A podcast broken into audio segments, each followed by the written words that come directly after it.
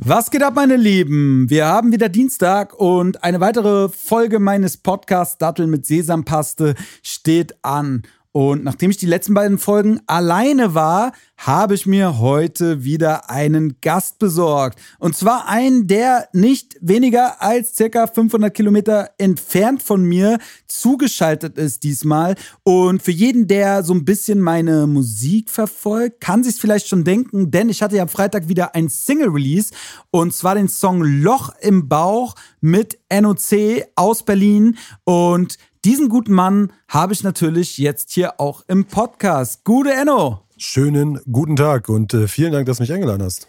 Ja, natürlich. Und heute haben wir so eine ganz besondere Podcast-Situation, denn normalerweise habe ich ja die Podcasts immer zusammen mit meinen äh, mit meinen Gästen in einem Raum. Aber da wir jetzt so auf Entfernung waren und ich sowieso in Zukunft auch äh, hier und da mal deutschlandweit oder wer weiß, vielleicht sogar europaweit äh, Gäste zuschalten möchte, haben wir jetzt hier so ein verrücktes System entworfen, mit dem wir Video und Film und alles am Start haben.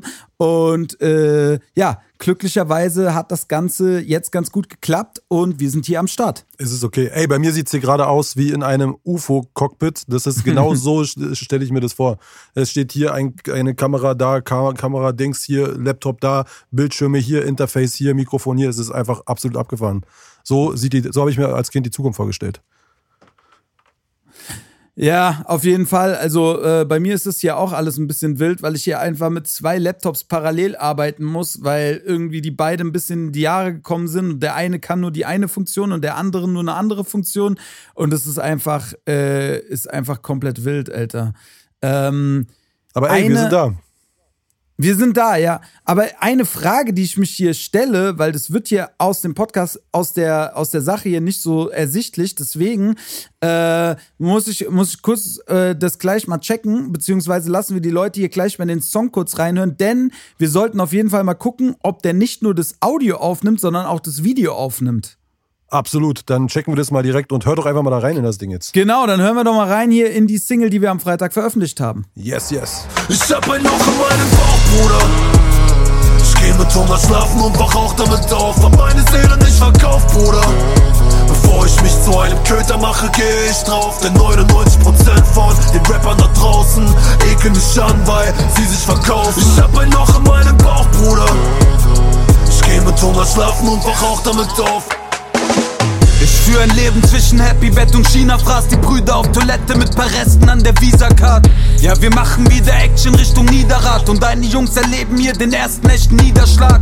In der Luft liegt wieder Hasegeruch. Ich fall seit Jahren schon besoffen durch die Straßen und Clubs. Bei uns fällt So, Leute, das war unsere Single Loch im Bauch, die am Freitag rausgekommen ist. Wenn ihr sie noch nicht gehört habt, dann habt ihr jetzt zumindest einen kleinen Heißmacher gehört, der dafür sorgt, dass ihr da natürlich äh, im Anschluss des Podcasts draufklickt, es in eure Playlist packt und äh, euch ein Leben lang davon beschallen lasst. Ähm, Genau, wir haben unsere anfänglichen technischen Schwierigkeiten hier alle in den Griff bekommen und äh, sind jetzt auf jeden Fall talkbereit. Yes. Ja, mein Lieber, ich glaube, du musst dich erstmal ein bisschen vielleicht den Leuten vorstellen. Ich versuch's immer kurz zu halten. Äh, versuch doch einfach mal so in einer halben Minute, Minute zu beschreiben, wer du, wer du bist und was du machst. Okay, packen wir einfach 23 Jahre äh, Musik in eine, in, in, in, einen, in 30 Sekunden rein. Äh, ich hab's, äh, eigentlich ist meine Caption, äh, äh, die ich bei, auf Instagram oder generell, wie ich mich äh, bewerbe, eigentlich sehr aussagekräftig. Newcomer seit 2001 und genauso sehe ich mich, versuche seit 2001 irgendwie ähm, mit Mucke äh, ähm, voranzukommen, mach, äh, bin einer, genau wie du, einer der wenigen Artists in Deutschland, die tatsächlich so gut wie alles selbst machen. Ähm, angefangen von, von, von Produktion, Texte schreiben natürlich, äh, äh, Mixing, Mastering, in meinem Fall sogar äh, äh Videos und äh, Artworks genauso. Das heißt so im Prinzip auf Einmann-Armee-Basis, ähm, ja, versucht mit seiner Mucke äh, Jahr um Jahr Follower um Follower zu generieren und irgendwie nach vorne zu kommen. Ja, wir kennen es doch alle, ne? Äh, es ist halt, es ist einfach, äh, Musikindustrie ist auf jeden Fall, glaube ich, so ziemlich eins der schwierigsten Geschäftsfelder, die man sich aussuchen konnte. Aber auf der anderen Seite ist es ja immer so, dass so die Momente, die halt geil sind, weißt du, die sind dann schon immer besonders geil, ne? Absolut, absolut. Ja. Und du kommst ja aus äh, Berlin und Richtig. bist ja ein echter, echter Berliner, oder? Absolut. Ostberliner sogar, das ist halt äh, äh, quasi das richtige Berlin. Jetzt wird mich wahrscheinlich die andere Hälfte von Berlin wird mich jetzt steinigen, dass ich das sage, aber für mich ist es das tatsächlich. Also es ist auch hier bei mir ist jetzt auch tatsächlich äh, so, äh, fühlt sich auch noch so an wie Berlin. So, guck mal, wenn du durch, durch, durch, durch viele der, der, der Westbezirke heute äh, gehst, da triffst du eigentlich kaum noch echte Berliner und das ist hier bei mir, gerade hier, wo ich wohne, Marzahn, äh, noch so der Fall. Der uralte Spirit, äh, das Ecke Watte ist hier auf jeden Fall noch am Start. Ey, also ich war ja bei dir im Studio gewesen und äh, war ja demnach dann auch so ein bisschen in, in deiner äh, Herkunftsgegend. Und es ist auf jeden Fall äh, Plattenbau to the fullest, Alter. Yes. Aber, aber ich stehe auch ein bisschen auf sowas irgendwie. Es hat einfach seinen Charme. Es wirkt alles sehr original. Es wirkt alles recht unberührt, Alter. Und äh, aber ich behaupte mal, dass wenn du die, die These, das ist das echte Berlin, zum Beispiel unserem Freund Liquid Walker äh, so vorgehalten hättest, dann wäre das Gespräch ein eigener Podcast geworden, oder? Absolut, aber Liquid kommt ja auch äh, äh, aus dem Ostteil der Stadt, deswegen ähm, wird er mir da sogar recht geben. Das ist das äh, wahrscheinlich. okay, äh, stimmt. Genau. Liquid kommt aus Friedrichshain, äh, das quasi, da, aber obwohl seine Gegend schon sehr gentrifiziert ist und äh, äh, da sind die schon, die ganzen Yuppies schon eingelaufen, äh, äh, aber ähm, grundsätzlich äh, würde er mir nicht widersprechen, wenn er, wenn ich sagen würde, dass die Gegend Marzahn, Hellersdorf, Lichtenberg, Hunschenhausen, so dieses Ballungsgebiet äh, immer noch sehr original äh, ist und deswegen äh, wäre es wahrscheinlich, hätten wir uns wahrscheinlich eher darüber das Maul zerrissen, wie äh, schlimm die, der Westteil der Stadt ist. Ja, da, da habe ich auf jeden Fall, äh, da habe ich schon einige äh, Wutreden vom, äh, von unserem Freund Mike darüber gehört. Absolut. Aber ja, generell auch, auch so nochmal für die Leute so, was ist denn so in Berlin dein musikalisches Umfeld? Wer sind so die Leute, mit denen du da äh, unterwegs bist, äh, die man auch vielleicht einfach kennt? Äh, genau. Ähm, ja, das ist ja immer die Frage, wen man kennt. Also eigentlich war ich die meiste Zeit immer irgendwie solo unterwegs, hatte zwar so meine Homies, mit denen ich Musik gemacht habe. Früher hatte ich auch so, ein- so ein eigenes kle- kleines Label gehabt, habe versucht irgendwie mich und die Jungs gemeinsam irgendwie voranzukriegen. Das hat dann irgendwie nicht so richtig funktioniert. Ähm, ansonsten, wer jetzt bei mir im, im Umfeld aktiv am Start ist, äh, ist zum Beispiel Abis, ist, mit dem bin ich, mit dem bin ich äh, äh, schon, schon lange unterwegs, sehr guter Freund. Natürlich Liquid Walker kennt man ähm, äh, dann aus Liquids Umfeld natürlich dann jetzt hier und da äh, auch schon äh, mit Takt 32, mit Chrome, äh, mit dem du ja auch einen sehr, sehr äh, schönen Song gemacht hast, der auch Namensgeber für diesen Podcast ist, ne? Äh, ganz genau, nee, also das Ding ist tatsächlich, äh, also der Song ist nicht unbedingt der Namensgeber, weil es ist ja einfach eine Zeile, äh, die ja so ein bisschen so dieses Dattel mit Sesampaste-Ding ist ja bei uns eher so ein, so ein, so ein Lifestyle-Snack, Alter. Und äh, das hat quasi in dem Song so seinen, äh, ja, einfach seine Zeile gefunden und äh, der Podcastname, also das kam dann sehr, was heißt zufällig, es war dann schon, äh, weil ich es halt auch benutzt hatte und der Titel da war, aber eigentlich hat es jetzt mit dem Song nicht so viel zu tun. Ah ja, verstehen. Also das heißt, äh, die treuen Hörer von dem Podcast werden mich jetzt steinigen, weil ich äh, diese Thema jetzt nochmal hochgeholt habe und äh, Unwissenheit ausstrahle, was das betrifft. Ja, gut, aber das Ding ist ja, der, der treue Hörerkern, der wächst ja auch von Mal zu Mal und es gibt natürlich immer noch äh, Leute, die es noch nicht so ganz gepeilt haben, aber ich, ich mochte irgendwie diesen Titel, weil er auch so ein bisschen was Leichtes, Lockeres hat, Alter. Und äh, ja, auch so ein bisschen ein Name hat, der jetzt erstmal nicht so sehr für so einen Rap. Podcast steht, weil äh, gut, ich bin ich bin natürlich Rapper und lade auch viele Rapper hier ein, aber habe ja natürlich auch viele Leute zu Gast, die einfach mit Rap jetzt nicht so viel zu tun haben und äh, ja, will ja auch einfach so ein bisschen über so Lifestyle-Themen sprechen und auf jeden Fall, was ich natürlich komplett vermeiden will, sind halt irgendwelche so Beef Talks oder Reactions oder so, ne? Und deswegen will ich da gar nicht so in Verbindung gebracht werden. Voll. Weil es gibt, es gibt tatsächlich Leute, die das, äh, die das halt äh, immer mal fragen und sagen so, ey, mach doch mal, dass du so ein bisschen auf so Singles reagierst oder sowas. Ja, der klassische, der klassische, der, der klassische Rap-Talk dann einfach. Ja. Aber ja. ich höre sowas mir trotzdem gerne an, ne? Also manchmal absolut. so. Ey, absolut. Ich muss auch sagen, ich habe ich hab, äh, äh, Guilty Pleasure Nummer eins bei mir ist halt jetzt auch so dieses ganze Mr. Rap, Rap Gossip-Thema. So, ich bin da jetzt mittlerweile so krass drin. Ich weiß alles, will alles wissen. Und es war vor, vor, vor langer, also vor, vor einiger Zeit war das noch nicht so. Äh, und jetzt bin ich mittlerweile so tief drin, dass ich mir manchmal wünschen würde, ähm, das nicht zu sein. Deswegen. niemals, niemals, das niemals angefasst zu haben. Ja, gell? ja genau. Ja. Ja, ja, voll, ich kenne das. Ich meine, das Ding ist am Ende, ja, irgendwie hat man halt immer so ein, äh, wie soll man sagen, man hat immer irgendwie ein bisschen Bock darauf, einfach so, so Gossip irgendwie mitzukriegen, ne? Also irgendwas ist da im Menschen drin, der ein Verlangen danach hat. Ja, das ist dieser Gartenzaun-Voyeurismus, so dieses, was macht der Nachbar mäßig und so. Das ist ja genau, das ist es, da dockt es an. Und äh, äh, das Schlimme daran ist ja auch so, dass dadurch, du hast ja zwei Objekte, also du hast ja, du hast ja zwei Perspektiven darauf. Gerade der, der meiste Deutschrap äh, Hintergrund diese Hintergrund, das, was, das ist ja einmal das, was in der Öffentlichkeit ist und einmal die Realität, die man halt auf der Straße hört. So, weißt du, so das, was man, so die Wahrheit dahinter, hinter dem, was jetzt in den Medien ist. Und das halt aus diesen zwei Perspektiven zu sehen, ist ja auf jeden Fall auch schon mal sehr, sehr, sehr, sehr wild manchmal äh, zu gucken, was wird berichtet und was stimmt denn jetzt tatsächlich. Und äh, höchstwahrscheinlich liegt die Wahrheit aber auch irgendwo in der Mitte immer, aber trotzdem, das macht es irgendwie für mich dann nochmal umso spannender manchmal. Naja, gut, das Ding ist ja, du bist ja auch in Berlin natürlich an vielen Sachen sehr nah dran. Man muss sagen, hier bei uns in Hessen, Frankfurt, Region, Umfeld, so, da gibt's irgendwie immer nicht so viel Beef, Alter. Also so die Leute, also auch generell, ne, so die, die ganzen Frankfurter Rapper sind eigentlich nie dafür bekannt geworden, groß Beefs anzuzetteln. Also selbst, sage ich mal, jemanden, der also die, die, die, die, wie sagt man, am meisten Schuld daraus Attitude hat ja so das ganze Asler-Camp, ne, muss ja, man ja, schon sagen. Ja. Aber trotzdem, Haftbefehl hat eigentlich seit Tag eins gesagt, dass er definitiv kein Rap-Beef haben will und anfangen will und nicht damit irgendwie in Verbindung gebracht werden, werden möchte.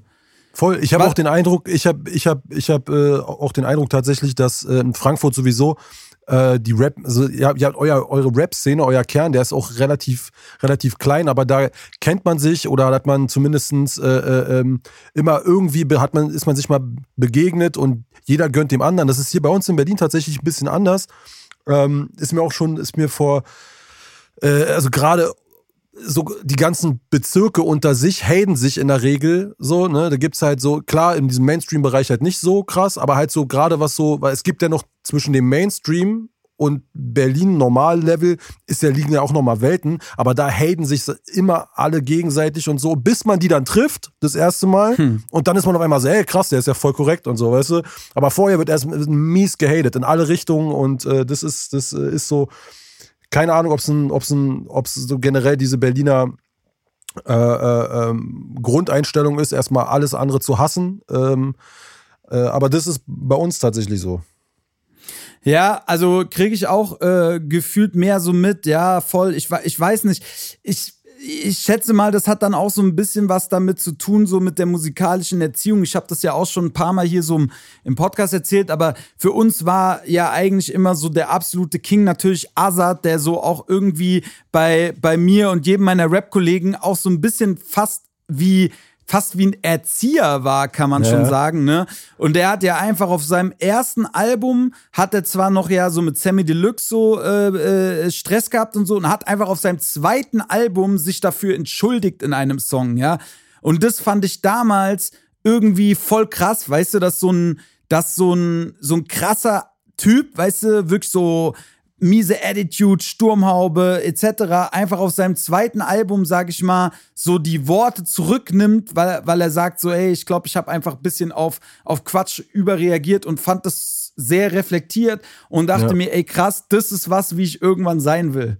Ja, daran kann ich mich sogar ziemlich gut daran äh, erinnern. Das war damals sogar, das war damals noch, guck mal, das war in Zeiten, wo noch so Deutschrap in der Bravo stattgefunden hat. So, weißt du, ich kann mich noch genau daran erinnern, dass es dieses, es gab dieses Titelbild, wie Sido ohne Maske dasteht, wie er sich so gerade den Kopf hält und äh, äh dann so hier Angriff von Asad auf Sido und so bla. Das war ja riesengroß in den Medien gewesen. Und äh, aber dann. Ja, ich war ja noch weiter vorne. Ich war ja bei Sammy Deluxe gerade. Ach so, ah, ah, Ja, ja. ah. okay, aber, aber klar, aber Asad Sido, ne, war auch, äh, war, war auch spannend so. Ähm, und muss man aber auch sagen, ist ja auch dann damit geendet, dass sie quasi dann einen gemeinsamen Song gemacht haben, wo sie das dann so ein bisschen, ja, sogar ein bisschen so auf die, auf die Schippe genommen haben, so ja, mit ja, dem ja, genau. Pack schlägt Dieses sich, Pack, Pack verträgt, verträgt sich. Ja, ja, genau, genau. Ja, ja voll. Ja, voll. Aber äh, ja, wie gesagt, ähm, äh, ich, ich nehme Frankfurt immer als, als, als so geschlossenes Team als, äh, oder generell Hessen oder eigentlich fast den, den, den Rest von, von Deutschland irgendwie immer so, so die einzelnen, die einzelnen Bundesländer Länder auf jeden Fall eher als so Einheit war. Vielleicht, weil ich auch nicht tief genug drin stecke, wer, wer weiß, aber auf jeden Fall ist es bei uns halt, das ist so weit aufgesplittet, sogar teilweise Bezirke unter sich äh, äh, nochmal aufgesplittet in verschiedene Bereiche innerhalb der Bezirke. Das ist schon, äh, äh, das ist bei uns nicht Berlin äh, äh, segelt unter einer Flagge so, sondern das ist, hier gibt so eine Million Flaggen und äh, alles Piraten und alle irgendwie, ähm, ja, lässt, keiner lässt hier ein gutes Wort am anderen, solange nicht da irgendwie, solange man sich nicht persönlich kennt oder so, weißt du, es wird erstmal grundsätzlich, wird erstmal gehatet und geschossen. Ja, schade natürlich, aber ich finde, dass so ihr mit eurer, eurer ganzen, äh, naja, was heißt Crew, so mit eurem äh, Zusammenschluss, so mit eben Takt, Leg, Du, Chrome und so, ich finde, dass ihr da so uns sehr ähnlich seid. Und äh, ich, Inwiefern? ich feier. Naja, weil, also quasi, was heißt uns jetzt nicht so im, im Sinne von Frankfurt oder so, aber so diesem Freunde von niemand-Ding, Ah. ne? Weil wir sind ja auch dann, äh, ich meine, gut, aktuell ist natürlich so schwierig, weil wir halt so sauklein geworden sind. Aber früher waren wir ja auch immer so eine, so eine Posse von so vier, fünf Rappern und wir hatten immer so ein paar Rapper, die auch so aus der Nähe kamen, mit denen man auch einfach cool war und zusammen unterwegs war. Und man hat eigentlich immer auch versucht, sage ich mal, respektvoll aufzutreten und nicht sinnlos irgendwelchen, irgendwelchen Rap-Ärger zu starten und äh, wurde demnach eigentlich auch äh, immer mit offenen Armen so empfangen. Und ich habe das Gefühl, das ist schon bei euch auch so. Ihr seid jetzt nicht so, wie sagt man, so unangenehm unterwegs, sondern eigentlich, ihr seid schon alle Atzen, weißt du? Aber Ja. trotzdem halt korrekt so. Ja, ey, intern, intern ist es äh, äh, in, intern der definitiv so oder so. So wie gesagt, wie ich gesagt habe, wenn man sich dann halt erstmal kennengelernt hat, dann äh, ist das alles cool. Ansonsten, ich weiß gar nicht, wie es bei den, wie es bei den anderen Jungs ist. Da haben wir uns tatsächlich noch nie wirklich drüber unterhalten, wie es so mit so Leuten von außerhalb ist. Ich kann halt nur von, von, von mir und jetzt speziell hier auch von meiner Marzahn-Bubble reden. Ähm, wir wurden immer in Berlin äh, äh, geschnitten. Keiner wollte mit uns was zu tun haben. Und als wir dann auf die Leute getroffen sind, da war es immer so, ey, krass, äh, ihr seid ja voll korrekt. So, die guck mal, heute ist, das Gerücht hält sich ja noch bis heute, dass Marzahn so ein Nazi-Bezirk ist, was ja, äh, was ja Bullshit ist. So, das ist, das ist, das ist 15, 20 Jahre her, weißt du? Und äh, äh, ich kenne heute noch Leute so aus, so aus, aus Wedding oder Neukölln, die sagen, ich setz keinen Fuß nach Marzahn. Ich schwöre, die schlachten mich doch da ab. So, ich so, ne, warum? So, weißt du? Und äh, äh, das ist halt, Leute, das ist halt das. So, weißt du? Ja, aber gut, da gibt es ja zum Glück dann, äh, dann Leute wie dich, die da vielleicht einfach so ein bisschen dann die, äh, die, die Fahne hochhalten und äh, einfach so ein bisschen berichten können, so dass sich natürlich auch irgendwie ja Zeiten geändert haben oder manchmal dann natürlich auch aus irgendwie so einem Klischee dann direkt so eine Verurteilung über so einen ganzen Bezirk äh, entsteht, ne? Ja, voll, voll. Also das, ich, guck mal, ich bin jetzt auch ehrlich, ich trage jetzt nicht gerade positiv dazu bei, dass sich das Bild ändert. Guck mal, ich komme hier mit Glatze und so Bart und so, weißt du, ich meine, ist jetzt nicht, ist jetzt nicht, guck mal, wenn ich das, wenn ich da jetzt nach, nach außen auch signalisieren müsste, dann müsste ich mir wahrscheinlich irgendwie Haare lang wachsen lassen und auf, und auf, auf Schicki machen. Ich, ich entspreche ja irgendwie, wenn man von außen drauf guckt und hört, ich bin Marzahner, dann würde er schon mal schon sagen, ja, okay, passt schon. Passt schon. so, weißt du. Ja, keine Ahnung. Also ich, ich sehe das, ich sehe das halt nicht so eng. Guck mal, ich komme aus der Fußballszene. Bei uns haben einfach alle Leute Kurzhaarfrisuren so und Ja. äh, ich habe das eigentlich noch nie irgendwie mit einer politischen Gesinnung oder sowas äh, äh, verbunden, sondern ja, Ja, das spricht ja dann in Ahnung. dem Fall für dich und deine Weltoffenheit. Ja, also ich glaube, dass das auch, ähm, ja, ich, ich finde das sowieso oberwichtig, ne? So, so Weltoffenheit und äh, einfach nicht, nicht versuchen, sich so von seinem ersten Eindruck von einem Menschen direkt so, ähm, so, ja, einengen zu lassen, sondern einfach mal, mal abzuwarten, wie der andere so truff ist.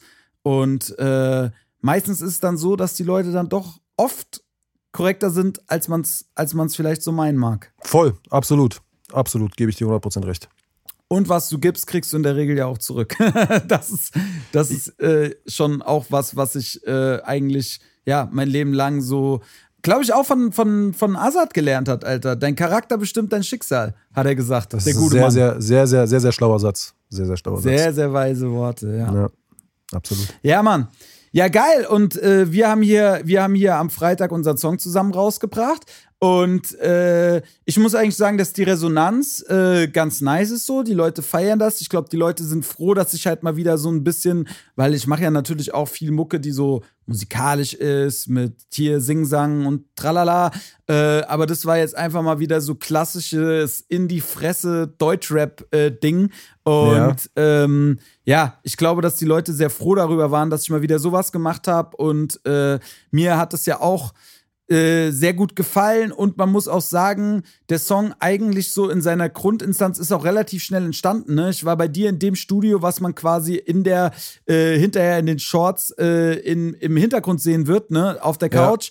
Und dann haben wir eigentlich den Beat, hatten wir nach 15 Minuten oder was, ne? Der war relativ schnell gepickt Ja. und dann habe ich da ratzi fatzi, Alter, diesen Part runtergeschrieben. Ich, du machst bei mir gerade wieder ein massives Trauma auf, weil das war für mich ein, wirklich ein traumatischer, wirklich ein traumatischer Abend. Das ist mir bis dato so noch nicht passiert.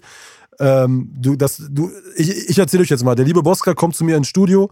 Mir nichts, dir nichts, ist auch voll am Start, voll aktiv, so wie er halt ist. So, ne, hier zack, oh, Gas geil. Und ich hatte Miles noch hier und Miles hat äh, äh, irgendwie an dem, an dem Beat geschraubt. Der war auch, wie er gesagt hat, schon relativ fix fertig irgendwie. Ähm, und dann hieß es so, okay, ey, lass mal schreiben. Und Boska pfeffert da innerhalb von, keine Ahnung, 20 Minuten halt so diesen Part hin und ist direkt ready zum Aufnehmen. Und ich habe erstmal mir einen, einen reingetrunken. Ich habe mir dann auf Frust, weil ich halt wirklich im, äh, bei ihm, du konntest halt zugucken, wie er das Ding so von A nach B runtergeschrieben hat.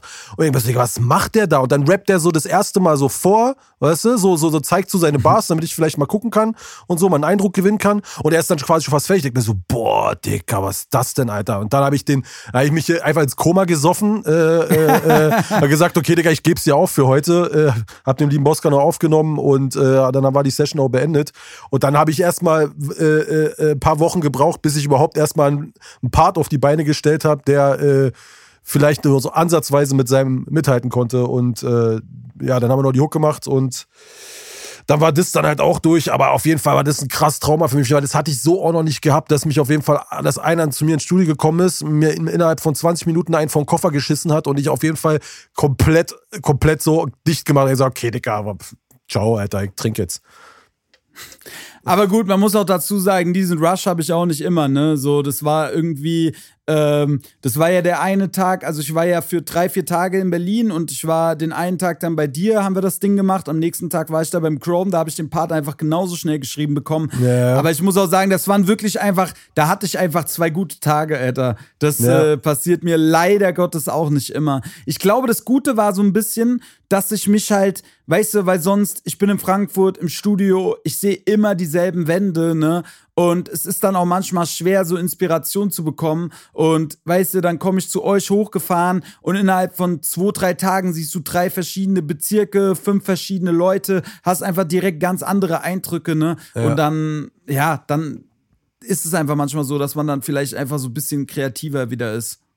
Ja, ey, voll. Ey, wie gesagt, es war, es war auch im Prinzip eine Art positives Trauma, will ich fast sagen, weil es für mich halt auch aufgezeigt hat, ähm, so nach dem Motto, ey, du kannst halt auch einfach irgendwo hingehen und kannst, äh, äh, äh, kannst da abliefern. Ich bin halt, ich guck mal, ich bin, ich bin so, ich bin hier in meinem Studio eingemurmelt, so in mein, in mein Studiodeckchen und fühle mich hier immer am, am wohlsten.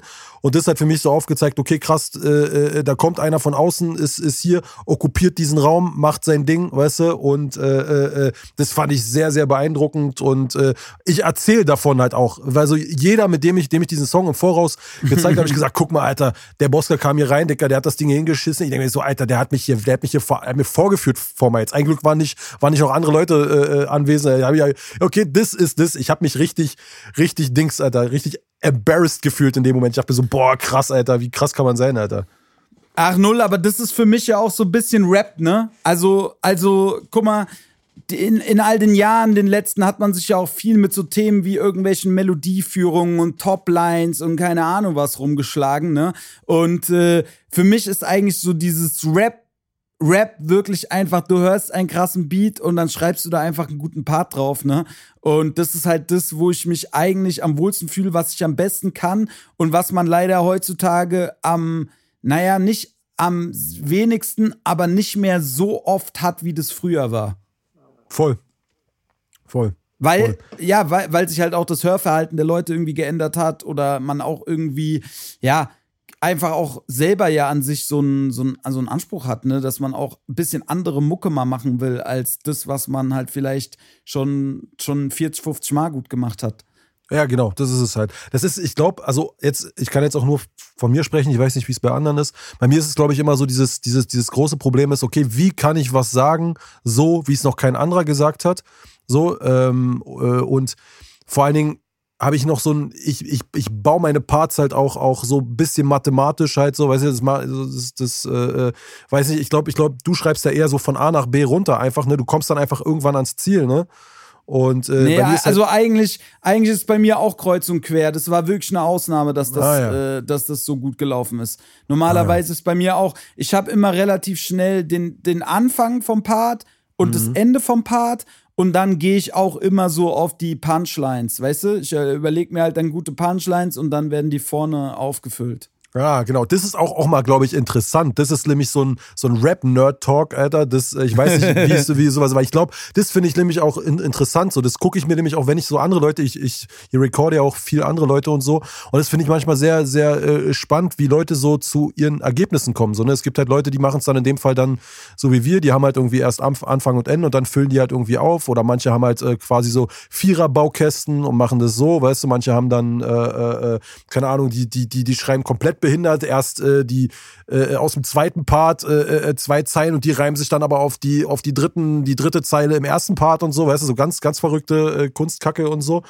äh, was nie einer peilt. Aber ich finde es immer, immer, immer spannend und ich glaube, das ist auch spannend für die Leute, mal so rauszu, äh, rauszufinden, wie, ähm, wie, de, wie so ein Prozess eigentlich abläuft. Ich glaube, viele stellen sich das sehr einfach vor, so Eminem-mäßig so, weißt du, so die, einfach so ein, einfach so ein Blatt in der Hand, so im Bus sitzen mit Kopfhörern, so, weißt du, und dann äh, äh, so in, äh, äh, in zehn Minuten so einen Text schreiben, das ist es ja meistens nicht, jedenfalls nicht bei mir. Ich brauche Tage, da brauche ich, da brauche ich, keine Ahnung, zwei Stunden für einen 16er, aber auch Tage, da sitze ich so acht Stunden an einem 16er, so, weißt du, und, oder ja. sogar nochmal noch mal, noch mal länger, einen Tag später und besser das nochmal aus und äh, äh, das ist auf jeden Fall äh, weniger romantisch, äh, als man sich das manchmal meistens vorstellt. Oft ist es halt auch einfach ein übelster Hirnfick und äh, äh, ähm, darf ich eigentlich fluchen?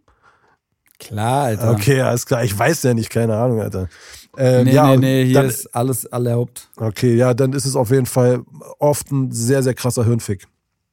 Ey, definitiv. Für mich ist Schreiben auch wirklich immer so, so äh, zwischen Himmel und Hölle, ne? Also, wenn ich merke, also wenn ich einen guten Tag habe, dann schreibt sich ein Part oder auch manchmal eine Hook einfach runter wie gar nichts und dann macht's einfach brutal Bock, weil du kommst von einem Reim zum nächsten und ja. äh, dann hier ein Sprudel von Ideen. Aber wenn du so einen Tag hast, wo es nicht läuft, dann ist es die absolute Hölle. Es ist ja, dann Mann. so anstrengend für mich. Ich merke dann auch, das ist so belastend, Alter. Ich komme aus dem Studio heim und hab noch so richtig, ich hab dann so richtig Schwere auf mir, Alter. Voll. Voll, ich kenne es so gut. Ich habe so oft so Tage, wo ich so, äh, äh, ich weiß nicht, ob du das auch kennst, aber dann, dann schreibst du, dann recordest du das Ding und gehst mit so einem richtigen Scheißgefühl raus denkst, oh, das war so kacke, Alter. Und dann hörst du es dir am nächsten Tag an, denkst du so, okay, so kacke war es gar nicht so. Und dann hörst du es dir aber noch mal einen Tag später und denkst dir, boah, das ist der größte Scheiß, der jemals geschrieben wurde. So, das ist so, das ist ja auch, das ist, leider Gott, ist ja auch so, das ist so manchmal, also oft, jedenfalls bei mir so, äh, äh, dass es ich eine Weile brauche, bis ich erst überhaupt objektiv bewerten kann, ob das jetzt ein guter Part ist oder nicht. Und so war es halt bei unserem Ding halt auch. So, dass ich halt erst nicht wusste, okay, passt das, Alter, ist das, ist es, ist es dope, Alter, ist es nicht dope? Peilt man das und so und äh, keine Ahnung. Du wirst ja mit Sicherheit auch kennen. Ey, auf jeden Fall so diese Auf und Abs, durch die man so geht mit irgendwie mit einer Skizze, äh, das ist wirklich auch auch äh, wirklich zwischen Himmel und Hölle. Also ich sag mal die absolut außergewöhnlich guten Dinger. Mh, mm, die peile ich schon meistens relativ direkt, ja. muss ich sagen. Ähm, da habe ich schon irgendwie so ein Gespür für, aber alles, was so, so, so eine minimale Stufe drunter ist, da ist es dann auch echt äh, manchmal für mich nicht zu sagen. Und äh, manchmal braucht es dann da auch so einen Schubser von außen. Und äh, ich finde es auch manchmal verrückt, wenn ich so, weil es gibt natürlich ja immer so Krampfsongs, Alter, mit denen du tausend Sachen probierst. Und manchmal, ich meine, bei mir ist so, ich habe ja schon ein paar Alben auf dem Buckel, Alter, höre ich dann mal so eine alte Platte von mir durch und denke mir, boah, was ist das eigentlich für ein, für ein krasser Song? Und äh, dann, dann fällt mir erstmal auf, dass ich den zum ersten Mal so vier Jahre nach dem Album mal objektiv betrachten konnte. ja, krass. Ja, aber so, so ähnlich geht es mir halt auch. Das ist tatsächlich ähm, das aber auch nur mit Musik, die nach meinem musikalischen Neuanfang, nach, also nachdem ich aus dem Knast kam, habe ich ja quasi mit Musik nochmal im Prinzip neu angefangen, mit neuen Namen und so weiter und so fort und bin immer komplett fresh in die Sache reingegangen. Musik, die vorher entstanden ist, kann ich nicht hören. Keinen einzigen Song. Also das ist auch ganz, es ist ganz, ganz, ganz, ganz furchtbar. Aber alles, was so danach kam, äh, äh gibt es dann halt auch so oft so, äh, äh, auch jetzt noch, so Songs, also kann ich fühle ich voll, was du sagst. Da gibt es so Songs, die sagen, krass, wie hast du denn das gemacht? Oder krass, wie ist denn, wie ist denn das? Äh, äh, also wirklich, also kann ich, kann ich voll nachvollziehen. Ja. Ja, jetzt hast du natürlich schon direkt so ein, jetzt hast du direkt ein Thema äh, aufgemacht, wo ich nicht äh, wusste, ob man sich rantrauen darf oder nicht. Aber ich weiß ja auch, dass du zwischenzeitlich mal mal einsaßt so und äh, gerade wenn du halt sagst, dass du halt vorher eine Rap-Phase hattest und danach so eine Rap-Phase, vielleicht kannst du mal so ein bisschen erzählen, also oder äh, was du halt erzählen magst oder was auch nicht. So wie kam es dazu, dass du quasi äh, äh, eingesperrt wurdest und was hat es vielleicht mit dir gemacht? Hat es dich irgendwie äh, zu einem anderen Menschen gemacht? So hat es deinem Reifegrad gefördert oder eher nicht? So wie wie siehst du das heute? Äh, also ja, grundsätzlich kann man definitiv darüber sprechen. Ähm, ich habe ja auch viel in meiner Musik darüber erzählt und ähm, deswegen passt es schon. Äh, ich, es, es gab jetzt noch nicht wirklich die Gelegenheit, da jetzt ähm, in, in, einem Talk drüber zu sprechen. Es gab jetzt einmal vor, vor einer Weile, war ich bei diesem Alles aktenkundig äh, äh Format und äh, habe da die, die Story mal ausgepackt, habe aber am Ende nicht die Freigabe dafür gegeben. Äh, also wäre es jetzt hier auch das erste Mal, dass ich tatsächlich darüber irgendwie äh, äh, on the record drüber drüber sprechen würde, aber kann ich kann ich gerne mal kurz kann ich gerne mal kurz anreißen. Im Prinzip war es halt so, dass ich über einen relativ langen Zeitraum ähm, mit Amphetamin gedealt habe und auch, das wurde dann halt größer und größer und größer und größer. Ähm, weil es halt einfach so, weil es extrem einfach war. So, weißt du, es war, es war, es gab keine, es gab keinen, also es gab schon einen Markt dafür hier, aber das war die die Qualität war halt einfach war einfach saumäßig das kam halt alles aus der Tschechei oder aus Polen und so weißt du ich meine meine Quelle die ich hatte die kam halt aus Nordrhein-Westfalen und da war, war äh, äh, Qualität eine ganz andere. Das heißt, ich bin ja im Prinzip mit dem Zeug auf dem, auf den Markt gekommen, äh, was halt, äh, was halt, was halt wirklich qualitativ um, äh, da gab es keine Konkurrenz mehr und deswegen habe ich da äh, relativ, bin ich relativ schnell, relativ äh, groß gewachsen damit. Und ähm, wie es dann halt aber auch so kommt, ähm, ist das dann halt irgendwann halt aufgeflogen. Ähm, will ich jetzt gar nicht eigentlich so weit drauf eingehen. Auf jeden Fall ist es dazu mhm. dann gekommen, dass das äh, SEK dann äh, meine Wohnung gestürmt hat, mich, mich, mich dann eingepackt hat und äh, erstmal nach Berlin verfrachtet hat. Da die bei mir nichts in der Wohnung gefunden hatten, ähm, war für mich so, äh, äh ja, okay, also was sollen sie haben, so nach dem Motto. Mhm. Also äh, da bin ich die ganze Zeit mit dem Gefühl in der, in der U-Haft gewesen, dass ich da jetzt relativ schnell wieder draußen bin.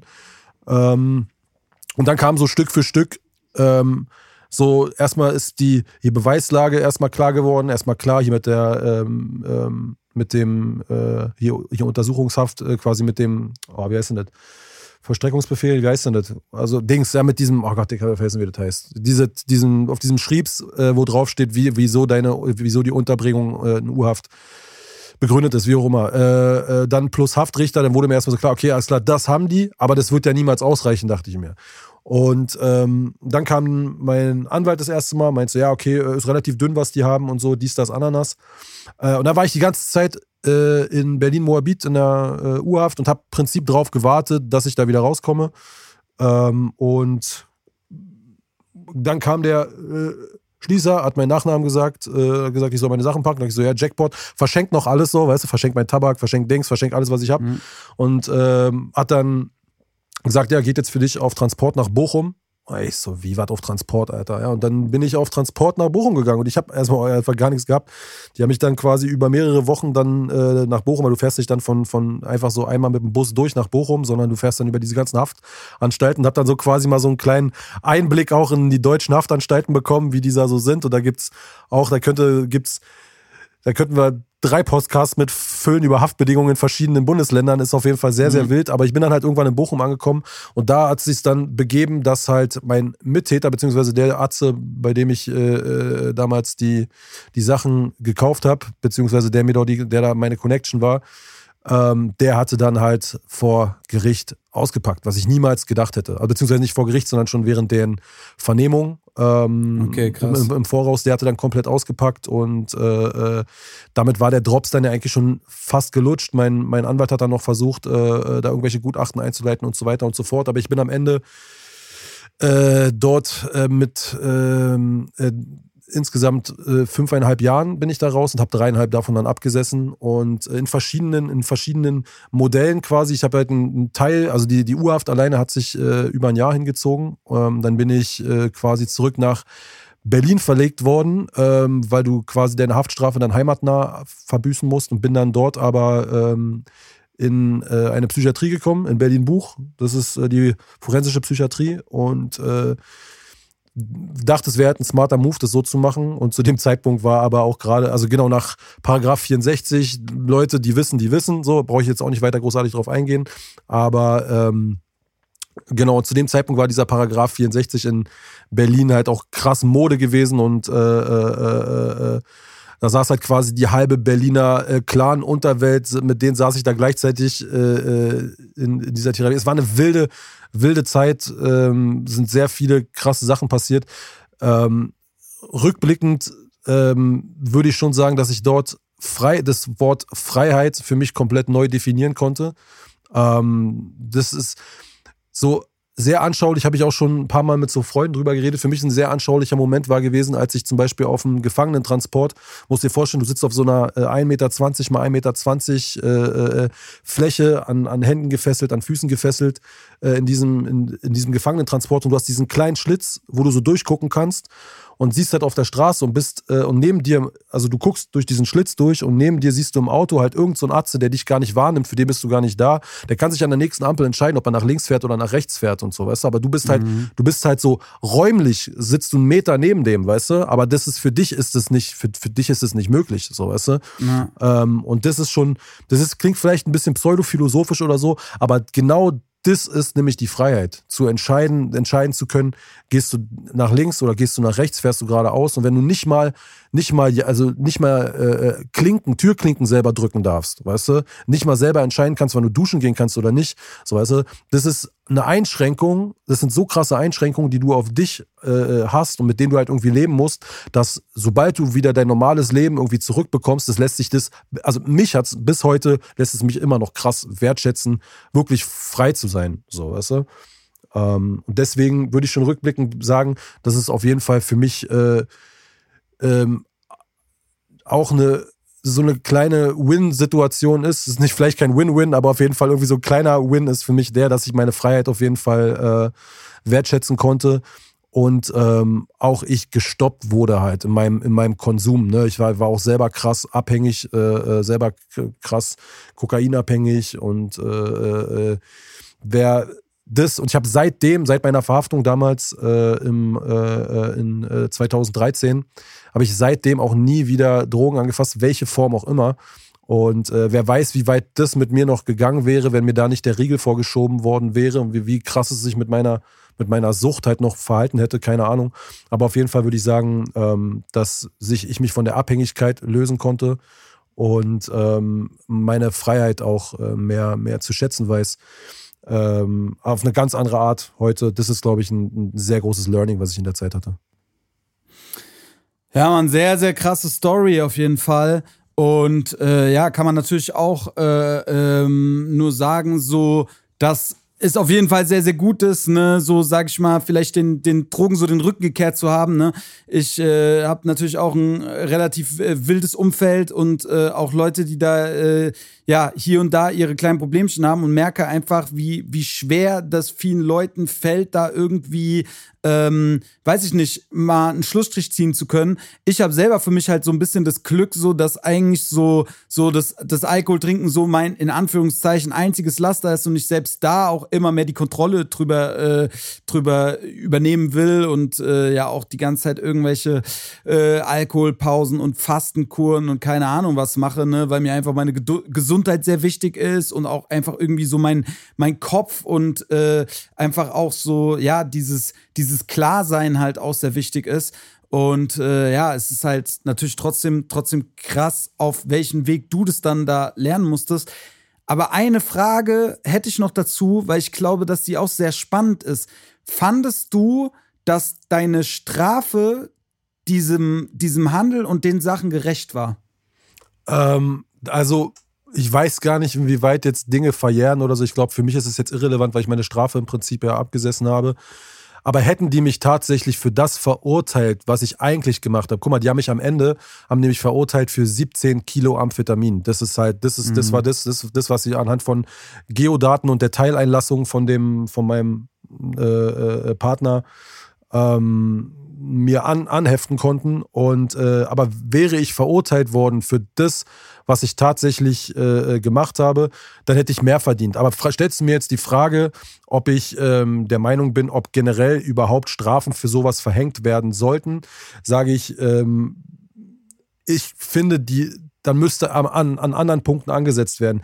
Guck mal, wenn man sich jetzt halt überlegt, ja, ist halt auch ein blödes Thema, klingt, klingt, klingt, klingt bescheuert, aber ich finde zum Beispiel, dass alles, was so in Richtung äh, Sittenverbrechen geht, also äh, äh, keine Ahnung, äh, hier, wie nennt sich das, Vergewaltigung, Kinderschänder, Geschichten und so, das wird in Deutschland ja kaum bestraft. So, weißt du? Das ist, die werden dort als, als kranke Menschen in irgendwelche Einrichtungen gebracht, wo es denen halt auch ziemlich gut geht und für, für die wird an denen wird als, an, als Krankheit, als Bild gearbeitet, die kommen nach zwei Jahren wieder raus und äh, die haben halt nachhaltig Menschenleben zerstört damit. Und mhm. äh, hier ist es halt so, dass sich Leute halt frei entscheiden können, ob sie jetzt was nehmen oder nicht. Und ja, es sind, es sind, es sind abhängig machende Substanzen, die da verkauft werden. Und äh, ja, man sollte das regulieren, auf jeden Fall. Aber dann sollte man meiner Meinung nach auch an anderen Punkten oder auch so Steuerverbrechen und so weiter, man, man, man, sollte, man sollte woanders ansetzen, damit man sich, dann fühlt man, dann würde es sich weniger ungerecht anfühlen in dem Moment. Ich meine, klar, es, äh, ich habe mich bereichert, weißt du, klar, ich habe keine Steuern bezahlt auf die, auf, auf die Drogen, wie auch. Ähm, und klar, es ist nicht gesetzmäßig und keiner sollte überhaupt Drogen nehmen.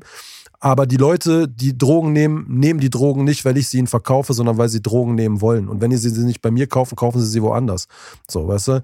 Deswegen wäre ich schon eher dafür, staatlich das eher zu regulieren und halt zu gucken, okay, wie kann man das machen, dass die Leute ähm, ähm, ihren, ihren Süchten, genauso wie beim Alkohol, ne? Wie viele Menschen sterben denn an Alkohol oder Zigaretten.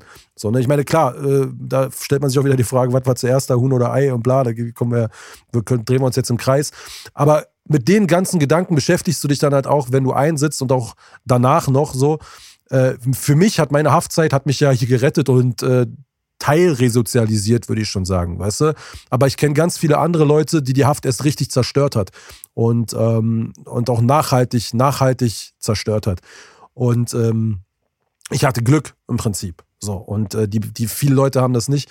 Und wenn man das halt ähm, sich mal anguckt, wie das Leben halt von, von, von, von wie gesagt, Sittenverbrechern danach aussieht und äh, das, das Leben von, also die halt so wieder zurück ins Leben finden und äh, äh, dann halt Leute, die dann im Prinzip einfach wieder auf die Straße gesetzt wurden, so wie es bei mir halt auch war. Ich wurde nach meiner Haft auch einfach auf die Straße gesetzt. Komm hier, sieh zu, hier sind deine Auflagen. Ich musste halt äh, äh mehrmals äh, äh, im Monat halt ähm, meine Abstinenz kontrollieren lassen ähm, durch ähm, Urintests und so weiter, die ich halt auch selber finanzieren musste, selber bezahlen musste. Das hat jeweils irgendwie, keine Ahnung, über, über 100 Euro gekostet auf jeden Fall. Und mhm. äh, äh für jemanden, der jetzt gerade frisch aus dem Bau kommt, weißt du, Hartz IV bekommt, irgendwie zu gucken, okay, äh, so keinen Job bekommt, weil er gerade auch frisch aus dem Knast äh, kommt, das ist alles gar nicht, gar, alles ist gar nicht so easy, so weißt du. Und äh, du wirst ja im Prinzip dann schon wieder genau da zurück reingetrieben, wo du eigentlich herkommst. Und äh, äh, wie gesagt, das, ich habe jetzt sehr weit ausgeholt. Was ich eigentlich nur damit sagen will, ist, äh, fühlt es sich für mich so an, als ob die Strafe, die ich dafür bekommen habe, äh, gerechtfertigt an die Höhe der Strafe. Ja, irgendwie schon, aber halt mit einem mit einem Beigeschmack. Also mit einem mit einem Beigeschmack, wo ich sage, okay, dann dann muss man es halt aber auch konsequent spielen, weißt du? also die, halt die Verhältnismäßigkeit äh, ja, ist ja, quasi voll. das, was du am ehesten kritisierst, ne? Dass du halt Absolut. halt sagst, ey, das ist halt dass du halt einfach für, für andere, für andere Straftaten, die eventuell, ja, vielleicht irgendwo anders einen härteren Schaden anrichten können, einfach äh, vielleicht da die Gesetze dann zu lasch sind. Das auf jeden Fall, das auf jeden Fall. Und wenn man halt genau, wenn man halt genau, wenn man es halt wirklich bis zum Schluss denkt und bis ans Ende denkt, dann halt zu sagen, okay, ist es überhaupt recht, also klar, ist es überhaupt rechtmäßig, ähm, solche Verbrechen, also diese Drogenverbrechen unter diese Art Strafe zu stellen. Weißt du, das ist nämlich, das ist das, was ich mir denke. Ich meine, klar, jetzt, jetzt werden halt Überlegungen angestellt, ähm, zum Beispiel alle, alle weichen Drogen wie äh, Weed und so weiter ähm, hier zu legalisieren und überlegen sich Konzepte, wie das, wie das machbar ist. Und anscheinend ist es ja machbar. Und anscheinend ist es ja auch machbar, solche Sachen in irgendeinem regulierten Rahmen auch dann zu verteilen, zu verkaufen, wie auch immer. So, also anscheinend gibt es ja Möglichkeiten, das zu machen. Andere Länder machen es ja auch vor. So, und ähm, jetzt klar, bei harten Drogen und so muss man halt auch dafür sorgen, dass diese Sachen gar nicht auf die Straße kommen, die, gar, die Leute gar nicht erst in Versuchung gekommen, aber das ist halt auch eine Milchmädchenrechnung. Das funktioniert nicht. So, weißt du, die Leute, das, das ist hier. So, jetzt muss man halt gucken, wie man damit, wie man damit handelt, so, weißt du, und wie man halt hier Alternativen bietet. Und äh, äh, das alles in Kombination, wo ich sage, ey, Leute, das ist nicht konsequent. So, ihr gebt Kippen raus ohne Probleme, äh, ihr gebt Alkohol raus ohne Probleme. So, ihr wollt jetzt Weed rausgeben, anscheinend auch kein Problem ähm, weißt du, wo ist da die Grenze und wer setzt die und warum, weißt du, so, weißt du, so, das ist das, was so die Überlegung, die ich dazu habe, so, das, wahrscheinlich kann man, kann man darüber auch nochmal stundenlang reden, aber kurz, kurz zusammengefasst ist es das.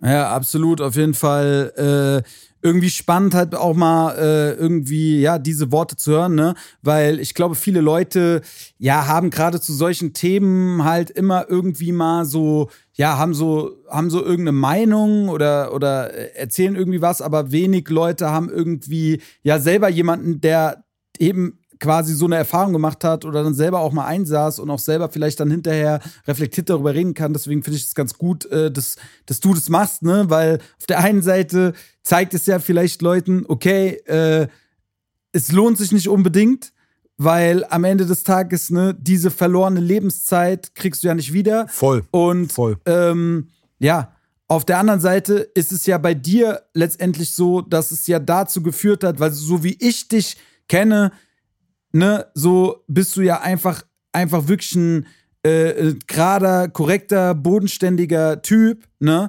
Und ich, ich kann mir vorstellen, dass du vielleicht äh, vor zehn Jahren auch noch mal ein bisschen anders drauf warst. Äh, ja, ey, voll. Ja, guck mal, wir haben, wir haben alle unsere, alle unsere wilden Zeiten gehabt. Und ähm, das, also die, die, ich würde auch, auch lügen, wenn ich sage, dass ich mich äh, mittlerweile gänzlich mit allem unter Kontrolle habe, also was so, was so gerade mein Temperament und so weiter betrifft. Aber grundsätzlich ist es schon so, dass ich äh, wesentlich entspannter geworden bin, nicht mehr so reizbar bin und äh, äh, ähm, ich weiß nicht, ob das eine Sache ist, die generell mit dem Alter kommt, mit dem voranschreitenden Alter oder halt ähm, auch begünstigt ist durch meinen Aufenthalt dort, um halt auch, da stellst du halt auch relativ schnell fest, dass du halt nicht der krasseste bist. So, ne? Das ist halt, das geht halt relativ, relativ schnell, so weißt du. Ähm, und ähm, unabhängig davon, ob du dich jetzt da nur äh, innerhalb vom, vom Knast zur zur Wurst machen lässt oder nicht, ähm, habe ich, ist mir Gott sei Dank erspart geblieben, habe ich aber beobachtet bei vielen anderen, ähm, die da mit einer sehr großen Klappe reingekommen sind und dann wie ein geprügelter Hund wieder rausgegangen sind. Aber trotzdem lässt es dich auf jeden Fall mhm. begreifen, äh, dass es auf jeden Fall immer jemanden gibt, der noch ein bisschen abgefuckter ist als du und noch ein bisschen mehr Ballerballer ist als du und ähm, lässt sich dann auch reflektieren. Guck mal, ich habe zum Beispiel neulich mich mit einem Homie von mir unterhalten, der halt auch sowas ähnliches gesagt hat wie du gerade. Also, ey, Dicker, das ist vor zehn Jahren, Dicker, du, also so, das, ey, keiner hat Bock auf dich gehabt. Guck mal, die, die, die, die haben, wenn ich irgendwo auf so eine, auf so eine Homeparty gekommen bin, da haben die die Augen nach hinten gerollt und gesagt, oh nee, Alter, nicht Enno, oh nee, Alter. Dann war der Abend für die schon vorbei, so mäßig, so, weißt du? Mhm. Und äh, äh da hatten die gar keinen Bock drauf. Ich habe hab regelmäßig irgendwie dafür gesorgt, dass die aus irgendwelche Läden rausgeflogen sind, irgendwo Hausverbot bekommen haben und so. Und wenn man das dann so hört, so, klar, das, so, der, der, derjenige willst du ja nicht sein. Und äh, deswegen, ähm, äh, ja, würde ich schon sagen, das, das, das hat mich, das hat mich schon äh, alles ruhiger werden lassen und ähm, war schon, war ist schon ein großer Gewinn. Gerade du willst ja, du willst ja nicht, nicht, nicht gemocht werden. Ja, ja, ja, voll, auf jeden Fall. Ähm, kann ich, kann ich, kann ich auch nur sagen, so gut, bei mir ist jetzt, glaube ich, äh, nie so wild gewesen, aber wir hatten schon unsere, unsere, ja, unangenehmen Phasen, Alter. Und ich weiß auch im Nachgang, dass es auch für manche Leute manchmal ein bisschen anstrengend war, äh, ja, wenn man halt dann immer so ein paar Leute dabei haben, die, äh, sag ich mal, Ärger auch gerne gesucht haben. Ja, voll. Und äh, so mittlerweile bin ich auch wirklich so froh, das nicht mehr in meinem, in meinem Leben zu haben und äh, da weitestgehend irgendwie, ja, keine Ahnung, ich kann meinen, wenn ich, wenn ich Bock habe, mich zu fetzen, ich gehe ins Training, weißt du, box mich da ein bisschen rum und äh, dann, dann, dann ist das gut, Alter. Ja, das so, wie, so wie gestern.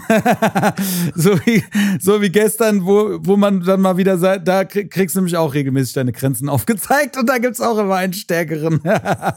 Geil. Äh, äh, wer, äh, ist es ein, also bist du damit, bist du damit mit Freunden oder sind das auch so anonyme Arzten, mit denen du da bist? Ja, ja, voll. Nee, gestern war ich äh, mit, so, mit so Jungs aus Frankfurt, äh, genau, das ist da so ein regelmäßiges Training und da machen wir verschiedenste, verschiedenste Arten von Sparring, auch teils mit mehreren Leuten ah, äh, äh, und, und so Geschichten, ne? Und äh, ja, da gibt's natürlich halt auch paar Schwergewichte und Schwergewicht immer unangenehm, Alter. Ja, ich habe auf jeden Fall, auf jeden Fall da gestern einige gute Dinger mitgenommen, Alter. Und das ist, oh, ich habe das heute den halben Tag gemerkt, Alter. Ich war auf jeden Fall gut Banane, aber hab mich jetzt, äh, hab mich jetzt für den Nachmittag, nachdem ich noch eine kurze Curse-Meditation Meditation gemacht habe. Seitdem bin ich hier wieder auf dem Damm. Da prallen, da prallen auch Welten aufeinander. Gefühlte Meditation Oder? und Ackertraining, Oder? Alter. Oder? Wahnsinn. Ja, Mann. Aber ey, ich schwöre dir, Mann, das habe ich mir nämlich dann auch dabei gedacht, aber habe mir gedacht, geil, das liebe ich aber auch. Weißt du, weil für mich, ich könnte so, ich könnte nicht nur den ganzen Tag rumsitzen, meditieren, mir wäre das viel zu langweilig. Ja? ja? Ich könnte aber, ich kann aber auch nicht mehr die ganze Zeit immer Action haben und Adrenalin und Vollgas, weißt du? Ja. So, ich, aber ich habe, sag ich mal, immer das Tool zur Hand für das, was ich gerade brauche. Ja. Und das ist, das, das ist, auf jeden Fall geil. Das ist geil, das ist geil. Geil. Ja, Mann. Voll. Ähm, hier, wie, wie, wie ist denn das eigentlich? Kann man Mucke von dir hier äh, anspielen oder wird das dann geclaimed? Ich kenne mich da immer nicht so aus. Also bisher alles an Songs, was ich hier sonst abgespielt habe von Leuten, äh, war problemlos äh, möglich. Ich, ich habe keine Ahnung, wie das im Podcast-Game läuft, aber ich glaube, das funktioniert. Und wenn nicht, dann würde ich dann da entsprechende Maßnahmen einleiten, dass das entclaimed Gen wird. Genau, weil dann würde ich nämlich, äh, ich würde mir hier kurz mal einmal auf die Espresso-Taste drücken und ja. äh, würde mal eine, eine kurze Pause machen und den Leuten hier einen weiteren Song von dir zeigen. Und da darfst du jetzt einfach mal selber was von dir wünschen, was du gerne vorstellen würdest. Äh, repräsentativ sind eigentlich zwei Songs. Das wäre einmal Nicht ohne Kampf oder Phantom. Kannst du dir selber aussuchen. Ähm, äh, such dir selber aus. Nicht ohne Kampf oder Alles klar, alles klar. Hör ich im Anschluss des Podcasts in beide kurz rein und äh, sag, welcher mir besser gefällt. Und dann drücke ich hier mal kurz auf den Pause-Knopf und bin in einer Minute wieder da. Bis gleich.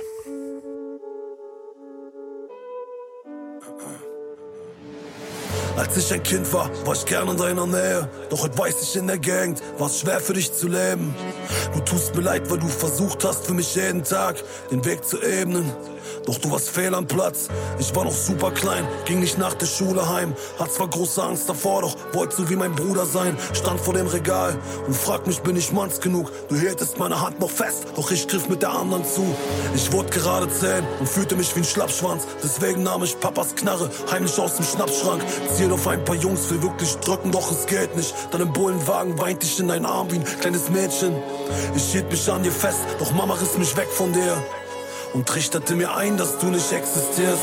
Etwas zerbrach in mir, die Liebe war tot. Von diesem Tag an warst du wie ein Phantom. Bist einfach weggentäuscht von mir und hast mich nicht mehr gewarnt. So bestand mein erster Freundeskreis aus 20 giftigen Schlangen. Und ich schenkte ihm mein Leben, fühlt mich wie ein richtiger Mann. So zogen die Jahre ins Land, bis ich sie nicht mehr verstand. So, wir hörten eben gerade ein Song von dir. äh, welcher, welcher das genau ist, wissen wir ja immer noch nicht, weil wir noch nicht reingehört haben. Aber ich verlinke es euch unten. Und äh, wenn euch das gefallen hat, also ich glaube heutzutage, wenn man ein Lied hört, dann findet man den Weg dahin, oder? Was sagst du? Absolut, das werden die schon hinkriegen. Im, im, äh, Im Zweifelsfall einfach den Namen aus der Caption abschreiben, das wird schon, das, das passt schon, das kriegt man schon hin. Genau, genau, genau. Ähm, worauf ich auch nochmal mit dir zu sprechen kommen wollte, weil äh, neben der Musik warst du ja auch äh, kürzlich in einem Kinofilm zu sehen. Ja. Zwar noch mit paar Kilo mehr auf den Rippen, ja. aber dennoch äh, einer, einer strammen Leistung.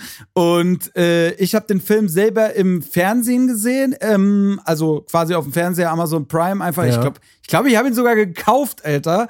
Geil. Ähm, und muss sagen, dass ich den, äh, dass ich wirklich den Film ganz cool fand. Ich fand die, die Storyline so busy, äh, ja, okay, aber ich fand den Vibe äh, wirklich, wirklich brutal. Und zwar geht es um den Film Sonne und Beton. Genau. Und ähm, ja, vielleicht kannst du da mal, kannst du mal erstmal erzählen, wie es dazu gekommen ist. Und dann habe ich auf jeden Fall noch mal so ein paar spezifischere Fragen. Okay, ähm, ja, wie ist es dazu gekommen? Ich äh, habe damals äh, eine Mail bekommen, äh, wo stand, dass die mich zum Casting einladen wollen würden. Und ähm, bin dann da zu, da, also irgendwelche, dann irgendwelche so äh, in so, einer, in so, einem, in so einem Schulraum, es war so ein Schulgebäude irgendwo in Berlin Mitte. Also ganz, ganz weird. Ähm, ich bin da auch mit null Erwartungen reingegangen. Ich dachte, okay, komm, machst du da jetzt mit, äh, äh wird eh nichts werden, so nach dem Motto. Und ich habe auch noch nie vorher ansatzweise irgendwelche Schauspieler, Schauspielereien gemacht und so. Und äh, keine Ahnung, auf einmal finde ich mich da halt in diesem komischen Raum wieder. Äh, neben mir Oleg Sesh, äh, der dort vor Ort schon äh, die Rolle des Mareks übernommen hatte. Und äh, wir haben dann da irgendwie wild darauf losgefreestylt und haben da irgendwie mit so einer kleinen Mini- äh, äh, Vorgabe irgendwie so äh, die Szene ein, zwei Mal, dann auch nochmal mit Regieanweisungen von David, also von dem David Nenn, von dem, von dem Regisseur von dem Film, ähm, so mit so ein, zwei ein, zwei Aufgabenstellungen, dann die Szene nochmal wiederholt und ähm, bin dann da mit so gemischten Gefühlen raus, dachte mir so, ja, okay, für ich, für mich habe jetzt irgendwie schon das gemacht, was ich denke, was halt irgendwie repräsentativ für mich ist, womit ich mich wohlfühle äh, und alles cool. Und dann war das Thema halt durch hab dann auch ein halbes Jahr nichts gehört, gar nichts. Äh, äh, hatte dann parallel ähm, irgendwie von anderen Leuten gehört, dass die Castings irgendwie schon durch sind. Also deswegen dachte ich, okay, alles klar, hat sich eh erledigt. Äh, und dann ähm, kam dann aber irgendwann äh, nochmal eine Mail und ey, die würden gerne mit mir den Vertrag machen für den Film. Und dann dachte ich so, ja, okay, krass, Alter. Und äh, ja, dann war ich irgendwie bei diesem Film dabei. Also ich bin gar nicht durch. Ich habe gehört, dass es irgendwie noch mehrere Runden gab, wo sich halt Leute äh, äh, durchsetzen mussten in verschiedenen äh, Disziplinen und so. Das war bei mir gar nicht so. Ich war halt einmal da und äh, äh ja. dann ähm, habe ich die, also ich weiß nicht, ob es daran lag, ob dann irgendwie final irgendwie jemand abgesprungen ist oder halt dann doch keinen Bock hatte oder ob die von Anfang an so überzeugt von mir waren und mich in dieser Rolle dort gesehen haben. Ich weiß es nicht aber äh, habe ich auch nie eine Info zu bekommen. Ähm, mhm. Ich hatte dann nur gefragt, wie die generell auf mich gekommen sind, weil ich habe ja auch, so also wie es heute auch immer noch ist, keine riesige Reichweite. Deswegen hat es mich halt gewundert, dass die überhaupt irgendwie auf mich gestoßen sind. Aber die haben aktiv halt nach Berliner Rappern halt gesucht und dann sind sie halt irgendwie ja. über mich gestolpert. Das war das. Ja. Ja, sehr, sehr geil, Alter. Auf jeden Fall. Äh, für mich ist es ja immer noch so, ich weiß nicht, ob es bei dir auch so ist, aber wir sind ja so noch die Fernseh- und Kinogeneration, ne? So mittlerweile ja. sind die Kids ja, glaube ich, eher so auf so YouTuber und äh, so TikToker, wo sie drauf abfahren. Ja. Und für mich ist das immer noch so was, wenn man irgendwie ein Kinofilm einfach guckt und dann kennt man jemanden drin, dann ist das immer voll der Ja, Flash. ja, dann ja, muss man voll. so jedem so zeigen, so, ey, guck mal, den kenne ich. So. Ja, ja, voll, ist bei voll, dir auch voll. so? Ja, ja, voll, 100 Prozent. War auch für mich super, war auch für mich super wild, das, das alles dann so mitzubekommen, wie was so drumherum passiert. Vor allem die Leute gehen ja dann auch sofort davon aus, dass du auf einmal jetzt ein Star bist. So, die Leute denken jetzt auch sofort, ich bin, ich bin reich, ich bin rich as fuck jetzt, Alter. So, was ja einfach literally halt einfach null so ist. Und äh, aber es ist halt spannend, das halt aus der Perspektive mal zu sehen, weil ich habe ja auch ein, zwei, ein, zwei Leute, die da hier und da mal in irgendeinem Kinofilm zu sehen war, wie es halt ein, äh, hier zum Beispiel Mike ist oder so, weißt du, der dann halt bei dem, äh, bei dem Sido-Film halt damals, bei diesem Blutsbrüders halt da auf der Bühne stand Ah, und gerappt hat. Stimmt, stimmt, Ne? stimmt. Das ja. war halt auch, auch irgendwie sick, halt so dann in diesem, in Ey, diesem ja. Kino. Ja, so. Das ist schon auch sehr, sehr sick. Und so, ah, guck mal hier, den kenne ich und so mäßig. So genau dieser, dieser Modus. Und das halt mal auf der, aus der anderen Perspektive äh, so mitzubekommen und dann auch so das Feedback von den Leuten irgendwie zu hören, dazu war dann halt schon sehr, sehr, sehr, sehr äh, spannend. Ja, krass. Aber äh, wie, wie läuft dann da quasi so ein Dreh ab? Ist es dann wirklich so, dass so ein Drehtag einfach so 100 Milliarden Stunden geht? Und wie war das? Also, ich meine, du hattest ja jetzt selber keine Sprecherrolle, aber wie war das mit den Texten? Äh, wie viel war da gescriptet und wie viel war da so Freestyle? Äh, das ist auch, äh, ja, also tatsächlich ist es so, ich hatte insgesamt, glaube ich, sechs, fünf oder sechs Drehtage, weiß nicht mehr genau. Und die waren halt aber auch full, von morgens bis abends. Also es wurde sich sehr gut um uns gekümmert, äh, mit Catering und so weiter und so fort. Äh, aber die Szenen an sich, die waren, die hatten alle so eine grobe, eine grobe Vorgabe. Ähm, und dann hat sich die Szene halt so entwickelt. Also es ist halt ähnlich gewesen wie im Casting halt schon, dass dann ähm, gesagt wurde, äh, ähm, ja, guck mal, die Szene soll sich da ungefähr hin entwickeln, aber macht mal, probiert mal und dann halt mit Regieanweisung, guck mal, kleinen Verbesserungen hier und da. Die haben das immer gleichzeitig mit, mit mindestens zwei Kameras halt gefilmt und äh, haben sich dann halt irgendwie daraus halt irgendwie so, ein, so eine magische Essenz geschnitten. Ich hatte tatsächlich so äh, Text, hat auch relativ viel Text sogar und ähm, das ist relativ viel. Also ich, wir haben da in den Szenen halt auch viel miteinander geredet und es gab auch ein paar Magic Moments, wie ich zum finde. Äh, aber ich glaube, dass die ähm, das so rausreduziert haben, damit das halt nicht zu viel Fokus, der Fokus hätte sich, glaube ich, verloren, weil das, also gerade auch speziell äh, die Rolle von Marek, äh, also äh, äh, hier Oleg Sesh, der hat auch sehr, sehr stark performt. Auch da war das so viel gutes Zeug drin gewesen, was es am Ende nicht in den Film geschafft hat. Ähm, was mich sehr gewundert hatte. Aber ich glaube, dass das halt nicht die Geschichte war, die sie da am Ende erzählen wollten, so. Ähm, weil ich glaube, der Fokus sich ein bisschen verschoben hätte.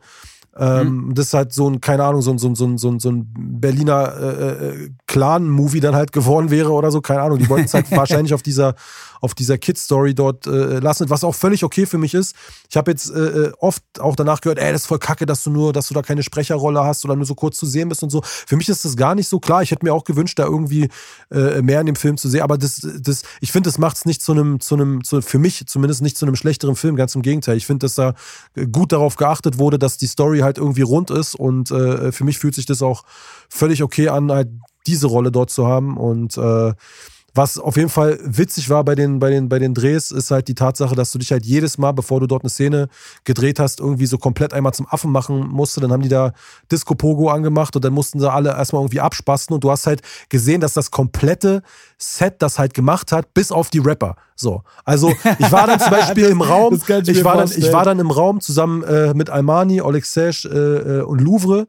Und äh, wir haben einfach dargestellt und uns angeguckt, so, Alter, nee, Mann. Also keiner von uns war auch nur im Ansatz bereit, da mitzumachen, also diese, sich da zum Affen zu machen. Also es war auf jeden Fall witzig.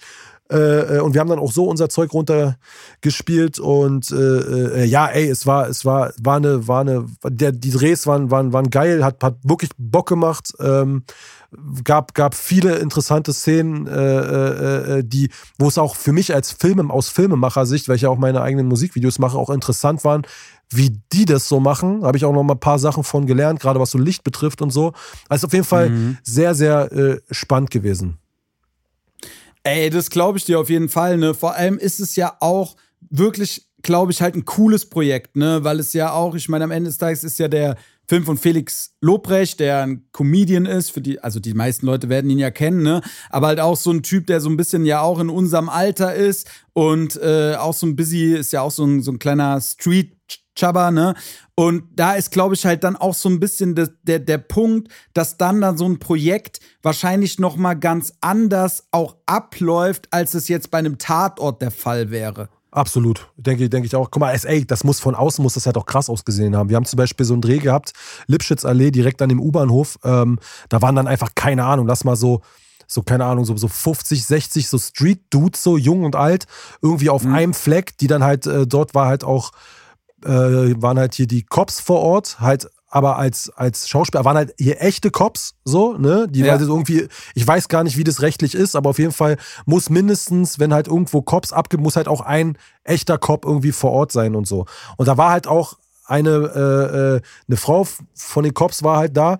Und da gibt es halt diese eine Szene, wo halt dieser Riesentumult entsteht, wo die da auf dem Dach feiern und so und die Cops sind halt da und dann entsteht dieser mhm. Tumult und innerhalb von dem Tumult, die haben sich alle so gegenseitig so krass hochgepusht und, äh, äh, äh und dann wurde halt auch diese, diese Frau von den Cops halt angegangen und so, weißt du, aber auch, auch dass, dass die Lage so komplett eskaliert ist da vor Ort. So, das war halt so richtig so, okay, jetzt wird es halt auch langsam ernst und so. Und ich glaube, auch die Leute, die da von, von außen mit drauf geguckt haben, das muss ein total weirdes Bild abgegeben haben. Aber so ist es halt entstanden und deswegen ist es halt so authentisch geworden am Ende, wie es halt auch ist, weil die die Szenen haben laufen lassen, so, weißt du. Und das ist halt, genau das ist es halt so. Ich glaube, die Essenz, darum, dass der Film sich so echt anfühlt, ist es auch das, weil sie es haben, die haben es größtenteils halt laufen lassen und sich entwickeln lassen und so. Und ähm, einen großen Teil von dem Skript halt auch einfach ähm, in die Hände der jeweiligen Protagonisten gegeben haben.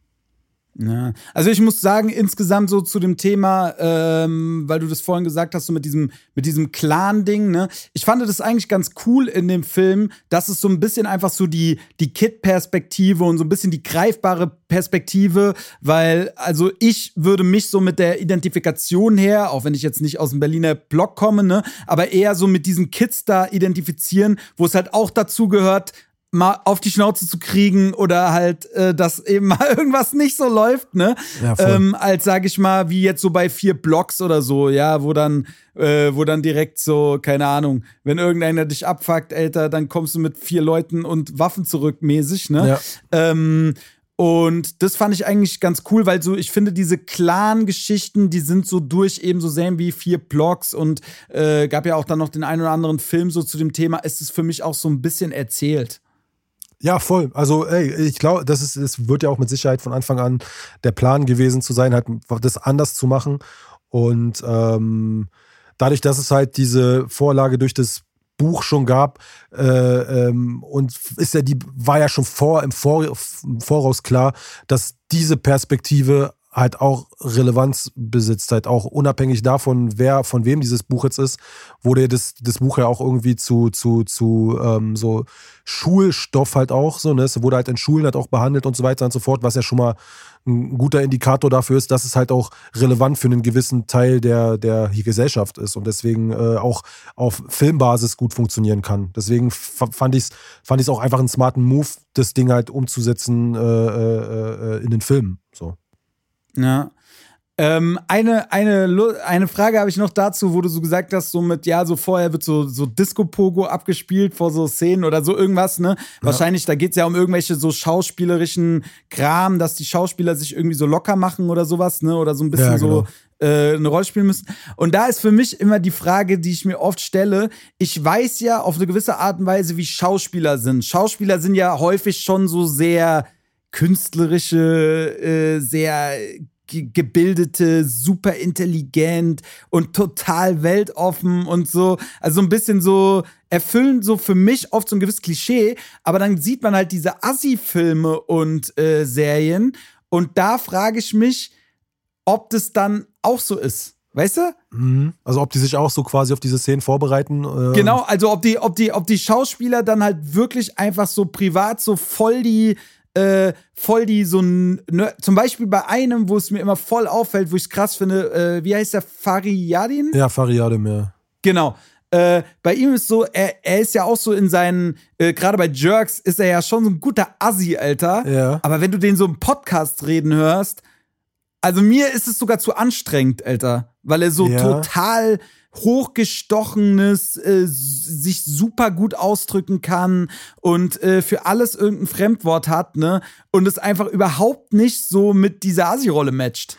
Ich glaube, dass halt gerade so, äh, äh, also dadurch, dass Jerks ja zum Beispiel auch, äh, soweit ich weiß, halt auch nicht geskriptet ist, sondern ähnlich, ähnlich abläuft, wie, wie, wie das bei dem Sonne- und Beton-Ding war, dass sie halt irgendwie so eine grobe Vorgabe haben und halt auch so improvisieren, ist es das Medium, wo er sich jetzt halt so seinem, so seinem Wahnsinn frönt und wahrscheinlich das Podcast-Medium dann halt einfach das, wo er ähm, halt auch ein bisschen auf intellektuelle Ebene einfach mal ein bisschen die Eier baumeln lassen will. Vielleicht, das würde halt nicht in dieses Jerks-Format passen, aber wahrscheinlich ist genau das auch ein Teil von seiner Persönlichkeit, wie äh, äh, halt auch das andere so. Weißt du, es ist ja, äh, ich glaube nicht, dass das eine das andere ausschließt, so mäßig. Ähm, deswegen ähm, ist jetzt, aber bei ihm ist jetzt aber auch ein krasses Beispiel, so, weil der halt Ey, wirklich ein Big Player ist und so. Mich würde es halt Ja. schon viel eher interessieren, wie es so bei, bei so, keine Ahnung, bei so, so diesem Mittelklasse-Zeug halt so alles ist, wie das da abläuft und so, das, da, da würde ich auch gern mal Mäuschen spielen, wo so, so Sachen, wo du dich Gell? so, so, so richtig so fremd schämst, auch wenn du dir schon anguckst, so, oh nee, wie können die nur und so.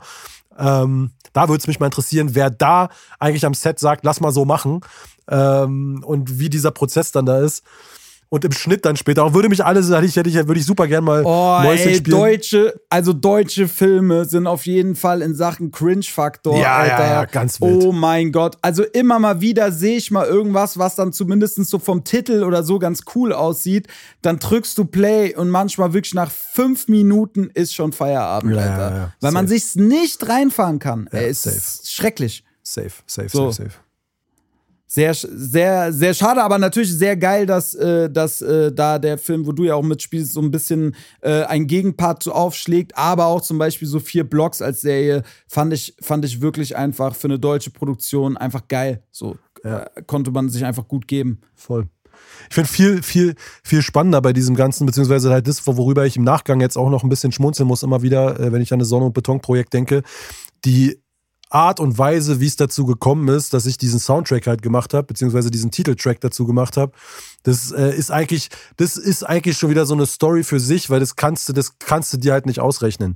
Ich bin, in, als ich wusste, dass ich dort diese Rolle bekomme, ähm, habe ich in weiser Voraussicht im Studio, hab, äh, hab hab Miles gesagt, ey komm Dicker, lass mal Studio, denn das, dann haben wir da irgendwie so ein Beat gebaut. Ich habe darauf einen 16er damals noch geschrieben und hatte dann, äh, wusste, dass ich in einer Szene zusammen bin, weil ich ja das Drehbuch schon hatte. Das heißt, ich wusste, wer, wer anwesend ist. Äh, Also äh, hatte ich gesagt, okay, ich mache zusammen mit Almani, Louvre und Oleg Stash einen Song und ich pitch denen das einfach am Set. So. Ja. Und das genau so habe ich das vorbereitet, habe das auch direkt schon geil ge- gemastert, dass es halt dope klingt, wenn man das, äh, wenn man das da vor Ort hört.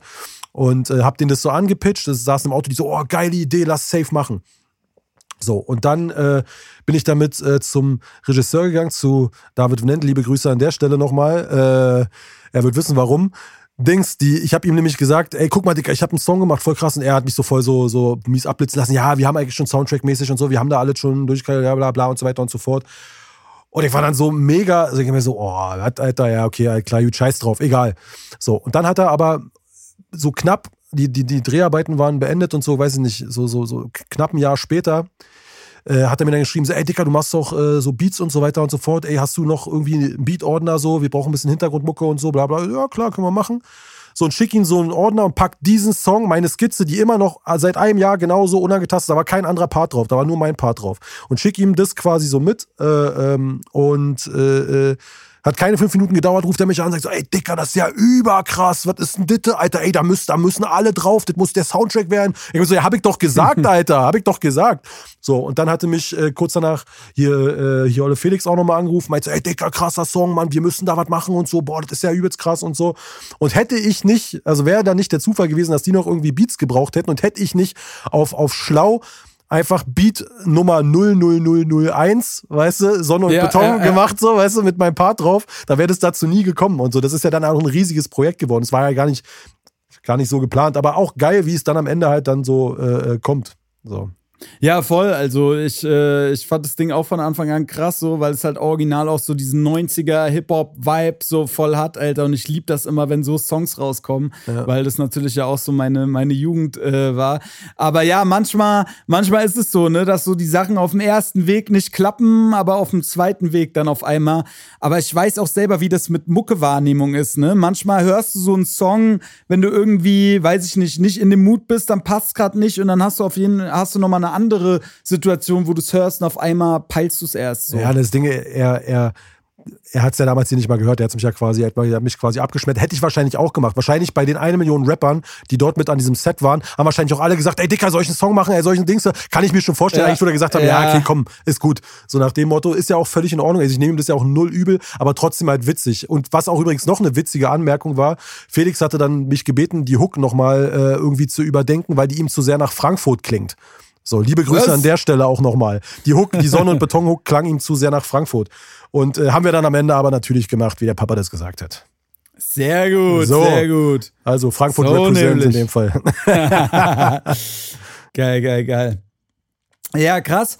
Ähm, vielleicht kannst du noch mal, weil wir sind tatsächlich schon bei einer Stunde zehn angelangt, ei, Alter. Ei, ei. Siehst du mal, die, die Zeit fliegt einfach vorbei. Vielleicht kannst du ja einfach noch mal so ein bisschen sagen, was so die Pläne für deine Zukunft sind, wie es weitergeht. Du hast ja letztes Jahr, glaube ich, ein Album gedroppt.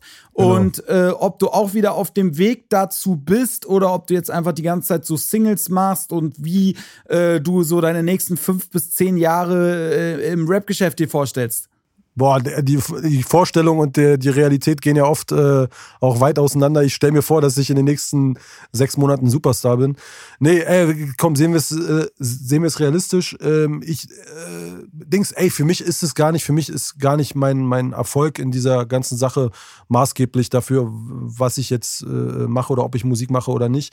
Klar, ähm, hat man so hier und da, kennst du mit Sicherheit auch so Anwandlungen, wo man sagt, so, ey, es ist, es äh, macht es wirtschaftlich überhaupt noch äh, Sinn, das weiter zu machen, weil man steckt halt immer mehr rein. Das ist halt auch das, was die wenigsten Leute, glaube ich, von außen verstehen, ist, dass man, mhm. äh, äh, bis man auf einem gewissen Punkt ist, nur drauf zahlt und zwar so krass, dass es halt manchmal, dass es einer auch an seine äh, finanzielle oder an seine wirtschaftliche Handlungsfähigkeit halt auch sehr nah ans äh, Maximum geht. Limit so, ne? Also bringt, genau, ans, ans, ans, ans, ans, ans, ans Limit bringt. Gerade weil man es halt auch genau so machen will, wie man es denkt und äh, oder wie man es haben will. Und ähm, deswegen hatte ich gebe ich zu, oft auch im letzten Jahr äh, äh, die, die Überlegung, ey, wie, wie krass macht es Sinn, das noch in dem Maß weiterzumachen.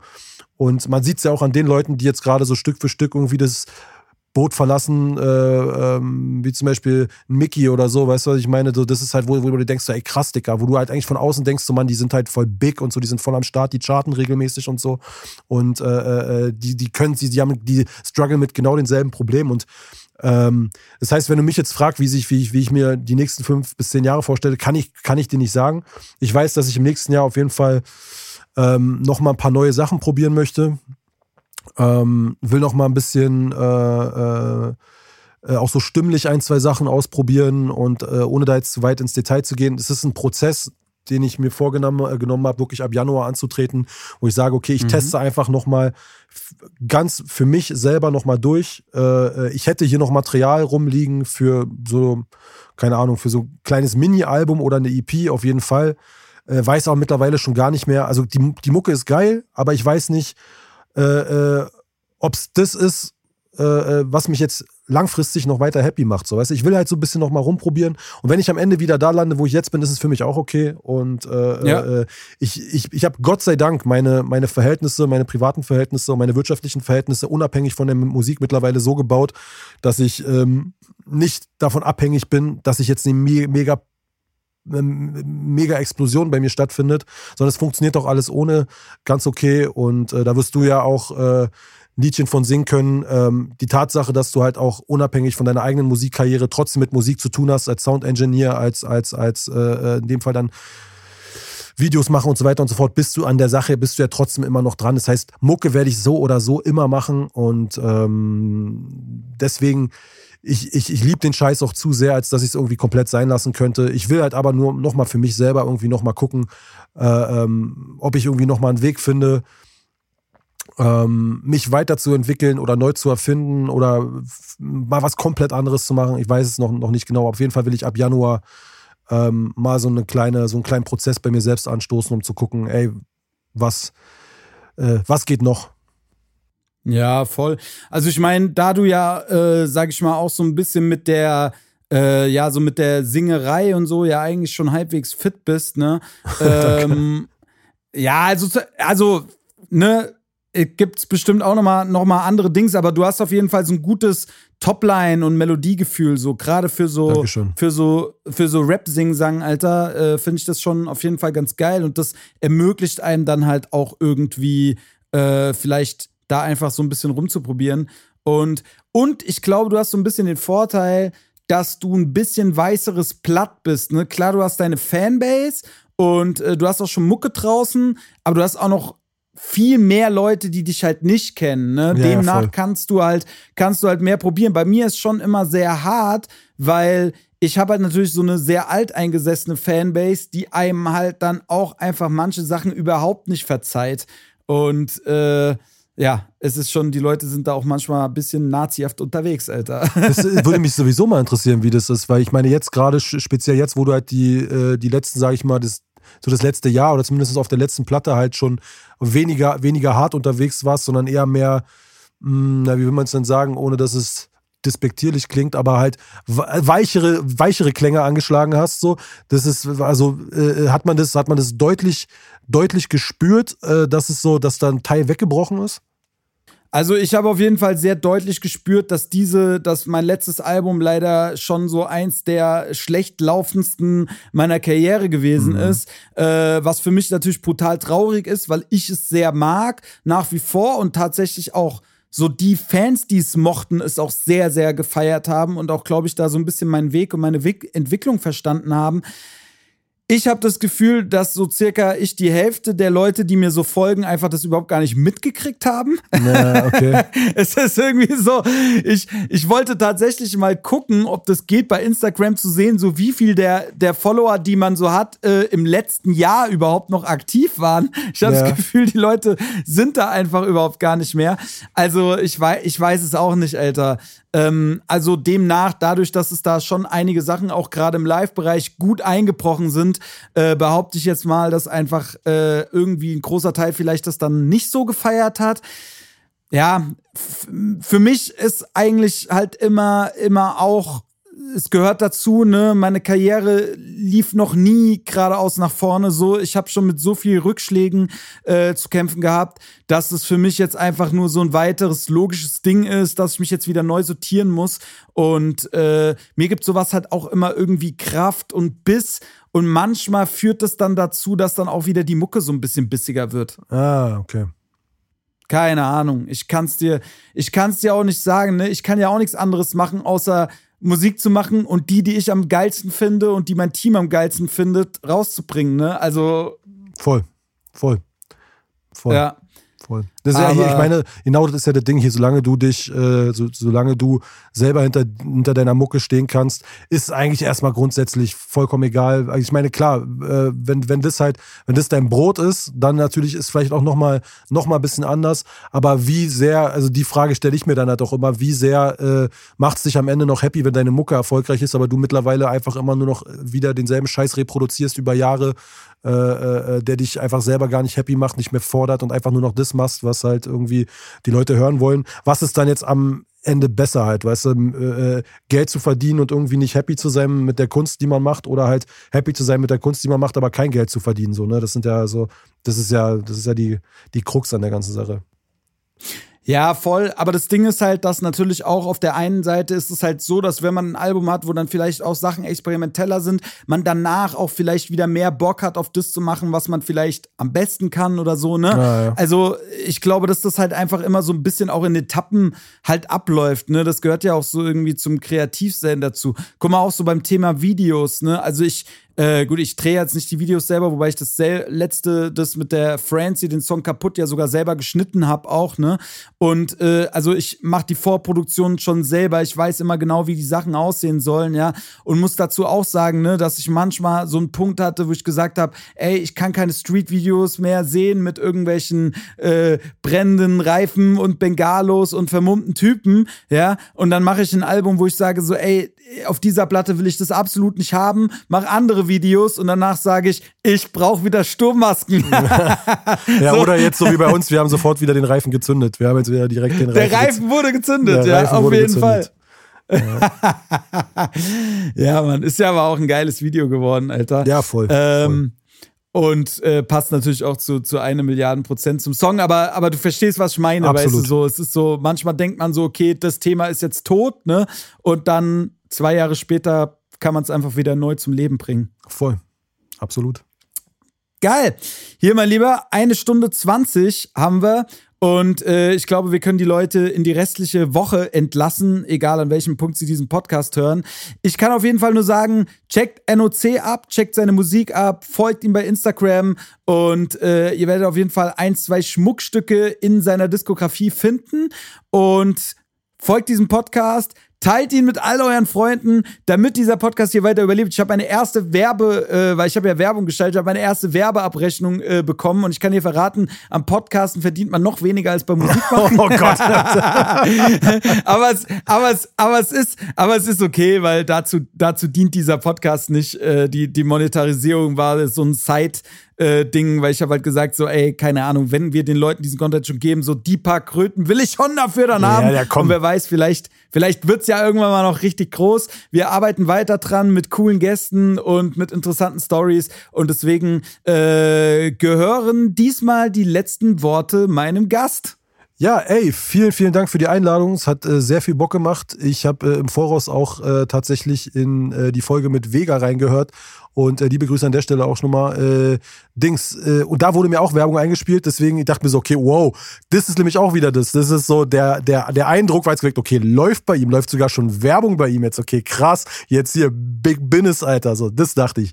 Aber witzig, witzig dann halt auch, dass da diese äh, äh, äh, dieser Vorhang dann auch nochmal fällt. Äh, ey, es hat mir übelst viel Spaß gemacht. Vielen Dank, dass ich da sein durfte. Ähm, auch liebe Grüße an die Leute, die bis jetzt durchgehalten haben. Und äh, checkt äh, gerne mal meine Mucke ab. Wenn nicht, dann nicht. Aber wenn ihr Bock habt, macht das doch gerne. Und auch hier folgen auf jeden Fall. Küsse eure Herzen. Peace. Ciao, ciao.